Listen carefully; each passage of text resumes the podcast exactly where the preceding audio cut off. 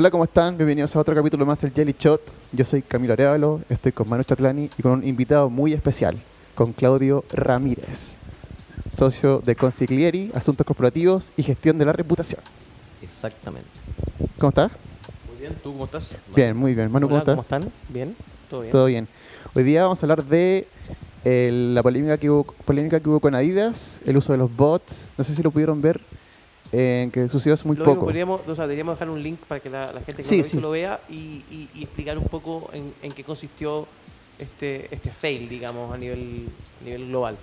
Lo que pasa es que el lunes 1 de julio Adidas empezaba a promocionar la nueva polera del Arsenal.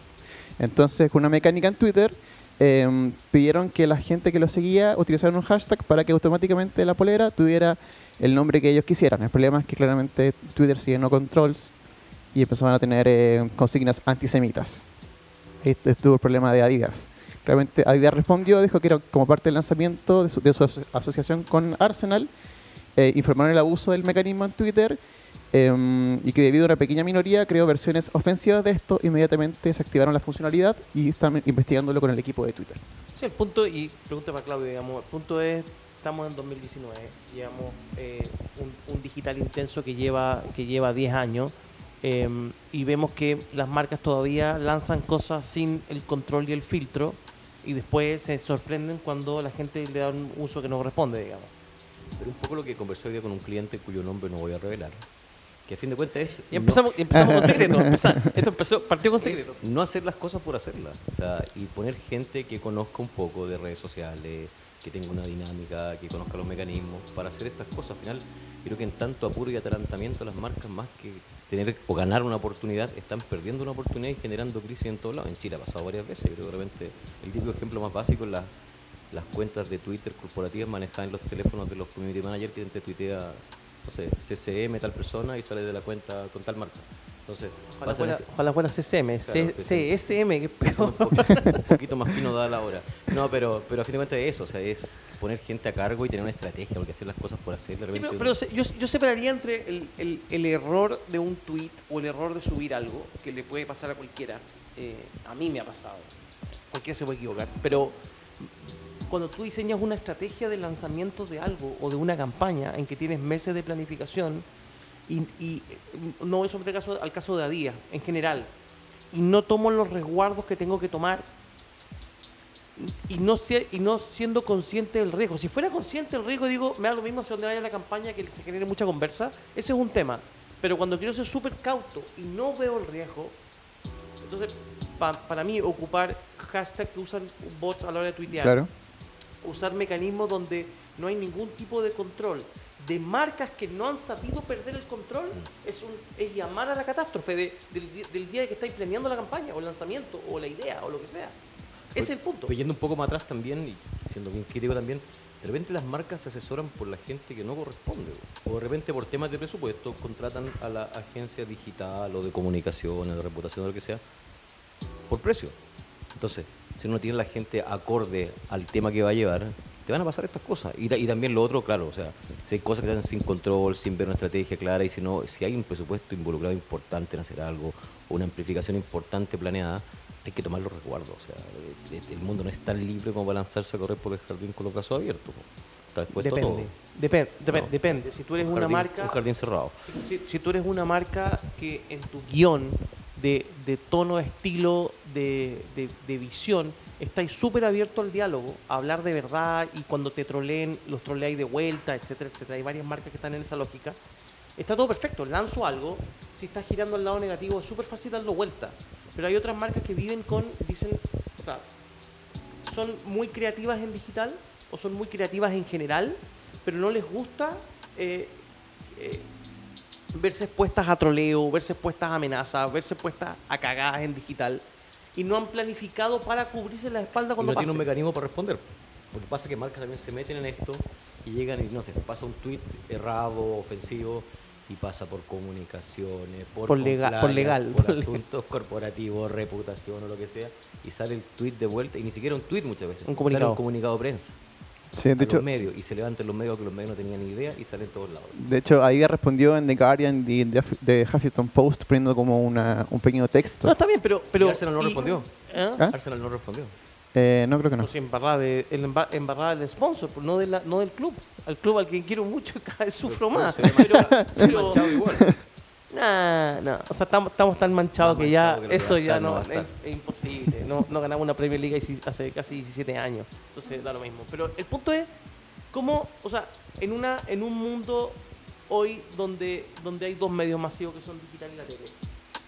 en- entrando a digital tengo que asumir que no es una bajada, estoy entrando a un mundo que es súper masivo, puedo hacer lo que sea con la marca. Entonces, es como, ¿cuáles son los pasos previos para prepararme? Soy una marca que, que- que no ha entrado, que no ha entrado con la fuerza que tiene que entrar. En tema de crisis, o sea, si no entro, me puede hacer bolsa igual.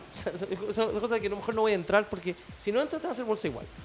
Y si entras, ¿cómo te preparas para, antes de lanzar algo, antes de aparecer en el mundo, cómo te preparas? Yo creo que hay poca preparación eh, en general para las Pero crisis, para... hay, hay una máxima que la mejor estrategia para afrontar una crisis es prepararse.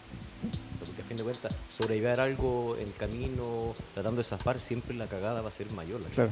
Entonces, siempre se, se hace una assessment de riesgo, una auditoría de riesgo, un relato corporativo, unos mensajes, establecen los mecanismos, los protocolos, se ve que los voceros estén validados y en el caso digital debe ser similar. Y que los flujos de comunicación en la compañía para estos temas sean súper expeditos. Nos sirve que mucha gente esté al tanto y después empiecen lo que dice Claro. comienzo, el- la, la carrera del visto bueno el y sacar de las cosas, po, Sí, pasa po. por compliance, se vuelve a marketing. No, yo he visto casos donde- Y tiene que verlo el gerente general también. Yo- me, me ha tocado ver casos, eh, eh, tampoco lo voy a nombrar, digamos, pero donde el legal dice, sí, lo voy a ver, pero estoy en reunión, entonces dame cinco Ah, horas, claro. pero como cinco horas. Viejo, en cinco horas estás muerto, se, aca- se acabó en cinco horas. Ya, ya, replicó, ya eh, se disparó en los medios, ya la, la crisis no se contuvo en digital, si es que se originó en, en redes sociales, y ya explotó a otro lado, tienes que contenerlo antes, eh, si es que se puede contener también, porque convengamos que si la marca hizo algo, gran, algo tan absurdo como eh, insultar a alguien que, que- que tiene una preferencia se- sexual distinta o burlarse de una minoría o algo así, no, es- no es frenable, es tratemos de, de perder lo menos posible, pero no la vaya a contener. O sea, si, si, si la embarrada es mayor, no hay, no hay mucha vuelta en el sentido de que voy a evitar que esto salga. Va a salir igual y va a explotar igual, digamos. Pero el pensamiento es un pensamiento antiguo basado en la dinámica que todos conocíamos. Sí, claro. Más viejo de llámate al diario y baja la nota. Que antes se podía hacer. Y para eso te estoy pagando. Y como sea. No tengo tiempo, tengo plata. que a fin de cuentas es eso. O sea, hoy día bajar una nota es imposible. O, o eso de no. de yo tengo un ejemplo que no quiero citarlo con nombre de apellido, pero una persona. que lo cite, puros- que lo cite. No, no, no, de asuntos corporativos que, tú sabes la historia. En una crisis. Ah, yo sé la historia, la puedo contar después. contar- desconectó los teléfonos Ah, del sí. piso, dijo, se acabó la crisis, aquí no va a llamar ningún periodista. Pero salió por todos lados, a fin de cuentas. Y en digital es un poco lo mismo, o sea, es lo mismo y creo que mucho más. O sea, un tweet mal hecho, algo mal gestionado, y yo cuento otro ejemplo también sin nombre, entonces me pidieron, maneja las redes sociales de nosotros. Y dije, me cuesta un mundo validarte los textos en el mundo offline. Imagínate sale un tweet malo. Respondo en 15 días y no es mi negocio. O sea, también de repente las empresas no le otorgan el valor que tiene esto por un tema de presupuesto, de no entenderlo, no asesorarse por la Hay, gente hay correcta. una, hay una brecha generacional Sí, que, es como yo no yo todavía conozco gente que tampoco voy a nombrar que trabaja en comunicación corporativa que piensa que la gente que está en Twitter es gente que está en su casa en pijamas y eso, eso es cuando tú dices son 5 millones de usuarios, el 25% súper activo, se generan 1,6 millones de tweets todos los días, los tweets tienen este tipo de impacto, pueden tener este tipo de impacto. Entonces, lo- lo- es como del- es la mirada del temor. Como no lo entiendo y le tengo miedo, mejor lo minimizo. Claro. Entonces me autoconvenzo de que no es importante. Entonces sigo en mi camino súper análogo y súper correcto en ciertas cosas, pero me mantengo ahí porque no sé hacerlo del otro lado. Entonces me pasa mucho con, con los ejecutivos también. Brecha generacional, no lo entiendo, y hasta que no vea a mis sobrinos haciéndolo, ah, me tocó, empresa también de consumo masivo, que el gerente de marketing está, de- no, digital no pescan mucho, hasta que está con todos los sobrinos viendo televisión, sale el comercial y todos toman su teléfono. Y ahí se da cuenta y dije, ¿por qué estoy en redes sociales? Pero hasta que no lo ven así, no, muchos no lo ven, digamos. Pero no hay otros que lo ven y lo ven mal. O sea, ya, salió una red nueva, metámonos. Es, lo- otro proyecto. Claro, pero, pero ¿cuál es el objetivo? Si no objetivo, una estrategia, ¿para qué sirve? O sea, un poco vas a microcliente y dice, quiero aparecer en el financiero, en el diario financiero. ¿Ya para qué? Eh, es que hay, hay que salir. ¿Pero para qué? O sea, ¿cuál es el objetivo? ¿Cuál es la estrategia? ¿Cuál es el resultado que estás buscando y todo? Entonces, yo soy bien crítico en el tema de redes sociales en ese sentido. O sea, salir por salir una nueva red Si no hay un objetivo, una estrategia. Y si no estás alineado y con hay- comunicación. bueno, y, si no, y si no está alineado a un, a un objetivo comercial y reputacional, que alarga uno, genera el otro y, y viceversa. O sirve marcario, mucho. o marcario. Pero sirve si, mucho. si yo soy una marca de consumo, soy un B2C, digamos, y sale una nueva red social que está de moda, que tiene X penetración. Yo he escuchado marcas que han dicho, caso de Snapchat, por ejemplo, esperemos tres años antes de tomar la decisión. Sin no, entonces como tres años. Eh, cuando la lógica para mí es la misma lógica del mundo análogo. Si ¿Cuál es el problema, el problema con mejor y mayor rating? Este, ahí invierto. No espero Claro tres sí. años para saber Sí. si, se no se mantenga, claro. Sí. Si Snapchat está de moda, va a durar, va a estar dos años furor en los, en los cabros de 13 a 17. Y ese es mi target para la marca. No dudo, creemos la estrategia, pero no es que salgamos mañana, pero salimos ahora. No esperemos tres años para pensar si salimos. Ya, pero- es rápido. Yo tengo un ejemplo de una, cuando nosotros estamos metiéndonos, metiéndonos en un nuevo medio porque es parte de una estrategia de ser referentes en todo. Yo sé qué medio es. Sí, sé que sabes, pero no te puedes decirlo. Pero es ser referente en todo. Somos primeros siempre en todo. Entonces, da la oportunidad de ser primero en esto, salimos. Y, claro, y acá no podemos esperar a decidirlo porque vamos a ser segundos. Exactamente. Entonces, eso es- o, o se le cierra. Se o, sea, cierra. o sea, la categoría con la que estáis entrando a ese medio, entró el competidor y dijo ya no, no te Pero un cliente contigo. que tiene tecnología, por ejemplo, porque otro cliente me pasa y dice, no, hagamos lo mismo que hace esa empresa, que hace ese, ese medio nosotros. a nivel interno. Entonces, el impacto no va a ser el mismo. Absolutamente no. Absolutamente no. Pero, pero ahí está en, en- en ese tipo de. Cuando, cuando voy a hacer contenido brandeado con ciertos medios, no estoy comprando la tecnología del contenido brandeado, estoy comprando el alcance. O sea, la creatividad si es que no la tengo. Sí, y si no, estoy comprando el alcance. Pero viendo lo anterior, también definir si esto es para marca, si es para reputación O si es comercial. o si es comercial. Porque si me dicen ya, cuento otro caso sin el nombre, un cliente que salió muy bien, El muy bien, del podcast es muy bien. Muchos un estudio- secretos. un estudio de reputación y me dijo, este es un tema muy bueno de ustedes, lo ha gestionado muy bien. Y dije, no, este fue un tema de publicidad y recordación de marca, no es un tema de reputación. Ustedes son muy recordados porque auspiciaron tal evento, estuvieron Claro. mucho en los medios, pagaron mucha publicidad, pues esto no es reputación, tampoco es comercial, probablemente sea comercial, pero sea mucha marca, pero no es reputación, o sea, no va al objetivo del negocio tampoco. Entonces, hay que diferenciar bien también, o sea, yo también soy muy crítico, digo, en general, pero que no se difere- diferencia bien si una empresa más B2C, obviamente que sí, si una empresa más sector financiero también, y hay múltiples formas de hacerlo y con estrategias distintas, pero hacerlo por hacerlo, yo nunca lo he justificado y nunca lo he compartido nunca lo avalaría. Ahora, ahora cuando, lo- cuando los ejecutivos veo, eh, ejecutivos de primera línea o marcas también, que se dan mucha vuelta en, en tomar la decisión de, en- más que entrar, porque to- de alguna forma todos están, o vamos a están, con qué intensidad entro, cuánto presupuesto destino, cuánto tiempo, cuántos recursos, cuántas agencias. Yo le digo, vean el caso de Andrónico, que en fondo él, él podría comprarse una agencia para hacerlo. Sí, claro. Lo hace él. Y el valor está en dedicarle tiempo, meterle sí. horas y, a- y no esperar tres años a ver si entro o no Sí, entro. que funciona. Tomo la decisión, entro y hago. Entre medio me puedo equivocar, pero voy corrigiendo en el camino. Gary Vee, Vaynerchuk habla de eh, arreglemos el avión mientras, mientras estamos volando. No aterrizamos el avión para decir qué vamos a hacer. Claro, Se lo, arregla- perfecto el- no amigo lo bueno, sí, Sí, para si nunca, eso. si no, nunca lo voy a lanzar, nunca. Pero es un, es un temazo, el tema de- del activismo corporativo de los CEOs en Chile es muy bajo. O sea, uno hace un barrido de, yo estoy haciendo un estudio ahora de, de, posicionamiento ejecutivo en medios. cuéntanos más estudio. Vuelto todavía, Para que sea comercial. Pero a fin de cuentas estamos viendo posicionamiento de los ejecutivos en los medios de comunicación.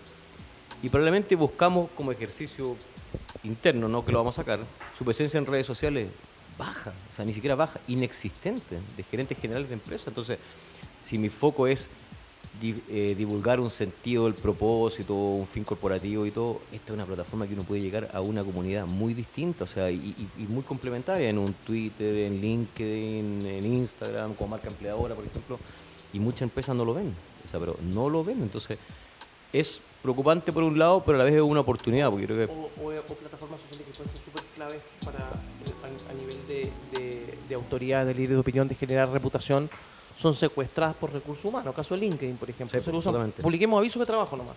claro, Y la compañía no habla nada, no hablan de la cultura. tiene que no ser un mix, nada. Claro, claro, ¿cómo- absolutamente, o sea. ¿cómo, cómo lo haces? ¿Cómo Y, lo también, y construyes? también reciclar material. Si salen cosas en prensa, saquémoslas en LinkedIn también o escribamos cosas exclusivamente para LinkedIn. O sea, y con base a palabras clave, tips, cosas que funcionan muy bien, que ve que tienen muy buen rating hoy día. Eso. Ahora, ayer veía, alguien hablaba de bots da- está dando vueltas hace ya un par de meses a, a raíz de a, a raíz a raíz de admisión justa esta cosa que se que sale eh, una serie de bots hablando sobre el tema Claro. y, hay, y hay hay- han habido marcas eh, me imagino que autoridades también, pues no, no tengo los pantallazos o así, esta autoridad, o, pero que dicen más para simplificar la conversa y para que la gente salga hablando de mí, contratemos bots. Y, y listo, y ahí tengo, ahí tengo comunicación digital y ahí empaté la conversa y tengo tantas menciones, lo cual una tontera, digamos. Sí. Em, y hay muchos que todavía están con esa, y de ahí parte la conversa del, del- de lo de Adidas, ¿no? De, de cuando automatizo la conversación, siempre voy a correr el riesgo de que se vaya para cualquier lado. Claro. Porque no hay humano detrás. Y hay otro lado que de, la delgada línea que se ve bastante y la gente cuando lo asume públicamente, que este es lo que dicen los gringos, el black PR, que es la comunicación, las malas noticias de mi competencia son buenas noticias para mí. Y son agencias o empresas o personas que trabajan comunicando lo malo de la competencia. O sea, y, y sembrándolo. y sembrándolo. O sea, yo he visto eh, bots contra clientes conocidos acá, en Chile publicando cosas y, y no se da cuenta que son bots, Bueno, que tienen seguimiento y todo. Presidentes ganan elecciones con fake news. O Sí, sea, claro. contratando un ejército Claro, de, de, de- de creación de contenido falso para tratar de hundir al real. O sea, en Estados Unidos así fue la, última elección. Aquí en Chile está pasando de a poco, o sea, y se ve, se ve en, en comunicación corporativa, se ve, se ve en digital, de repente campañas contra proyectos emblemáticos, proyectos tipo privado, camp- campañas que dicen cuál es el origen, o sea, empieza uno a escudriñar un poco y ve que el origen es bien claro.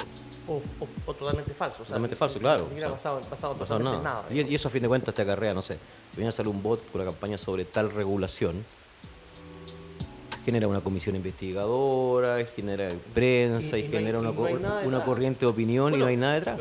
Salió el otro día una autoridad en Chile para decir que iba a denunciar a, un, a una persona por, por no entender cómo funciona Instagram. Sí. Salió, Ah, salió sí, una pregunta, una encuesta y una respuesta. Y pensaron que la respuesta en la, en la- Era su declaración. pregunta Era su declaración.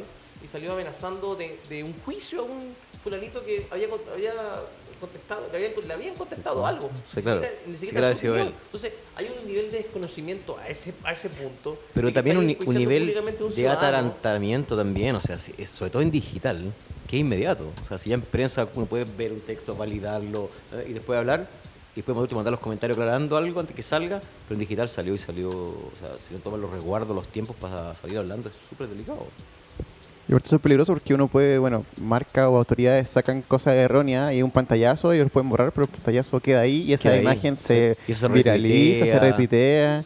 Y eso vive. Entonces, Sí, más que, más que, más que tener la, la comunicación perfecta, que yo creo que no siempre es posible, es saber me equivoco y cómo lo arreglo. No es me equivoco y borro. Eh, Borrar no lo, no lo arreglaste. O sea, que Sí. sacó un pantallazo, sonaste. Es cómo lo arreglo, cómo pido perdón. En cómo- digital funciona igual, ¿o no? Me refiero a que el- en, caso de crisis uno tiene unos mails ya previamente armados que estamos viendo el tema, los respondemos en la próxima No, no, no. O sea, lo, lo- lo ideal es que la marca siga con el tono, con su tono, que no Ya. cambie el tono conteste y dé la explicación del caso al, al tiro, que no haya silencio. Porque pasó algo, borré o, o, o- o da lo mismo, o tengo que salir a desmentir algo y pasan cinco horas. En cinco horas tú no te, te, la conversación. Hay un caso icónico de hace un par de años, no sé, de hace hace cuatro años. Hay un pan en digital, la tenía, pero hace cuatro años, tres años, cuando eh, hay un accidente de Virgin, pero de las, de la- de las naves que están eh, probando. sí. Y explota, un, explota un cohete, muere un piloto. Y Branson toma su cuenta de Twitter y empieza a dar explicaciones él. Sí. Pedimos perdón, ta, ta, ta, vamos a investigar. Él se adueña de la comunicación, no deja que, que entre la autoridad aeroespacial de Estados Unidos, se hace cargo. Ya, pero ese Y- caso es, demasiado ideal porque es el gerente, CEO, dueño y, y full responsable. Pero, no hay cinco horas de silencio a ver qué, con- qué comunicamos. Veamos el texto. Ya, Es un- ahora. Es un caso demasiado ejemplar porque él entiende la comunicación perfecto. Bueno, así lo deberían entender todos. Si él puede entenderlo, él que está en su isla, acostado Sí. así en la hamaca, él lo puede entender, todos lo deberían entender. Y se levantó y tomó un avión y partió partió desierto donde había sido el accidente. No, no es viajar esperaba que- No, tomó el avión y se fue. Bueno, si el avión es de él es más fácil. obvio, se puede- es como Billions. Pero está la actitud. La actitud es lo que importa. Eh, Yo creo que para mí es el aprendizaje. Y en crisis digital o PR o lo que sea, en el mundo offline, la respuesta inmediata es la solución. Sí, ahí está. Bueno, dejémoslo hasta acá nomás el, el Jelly Shot. Muchas gracias por venir. Uno- Muchas gracias por la invitación. No, gracias. Un y- corte y abrupto, quizá- y un quizá corte de crisis. Sí, sí, sí, que, no- que vamos, pues, vamos a ir 45 minutos y después de verdad esto no lo va a escuchar nadie ni con Sí. pauta. Entonces, de verdad, Me parece. lo dejamos hasta acá. Eh, Me gustó muy bueno. Un abrazo, nos Muchas vemos. gracias. Muchas gracias.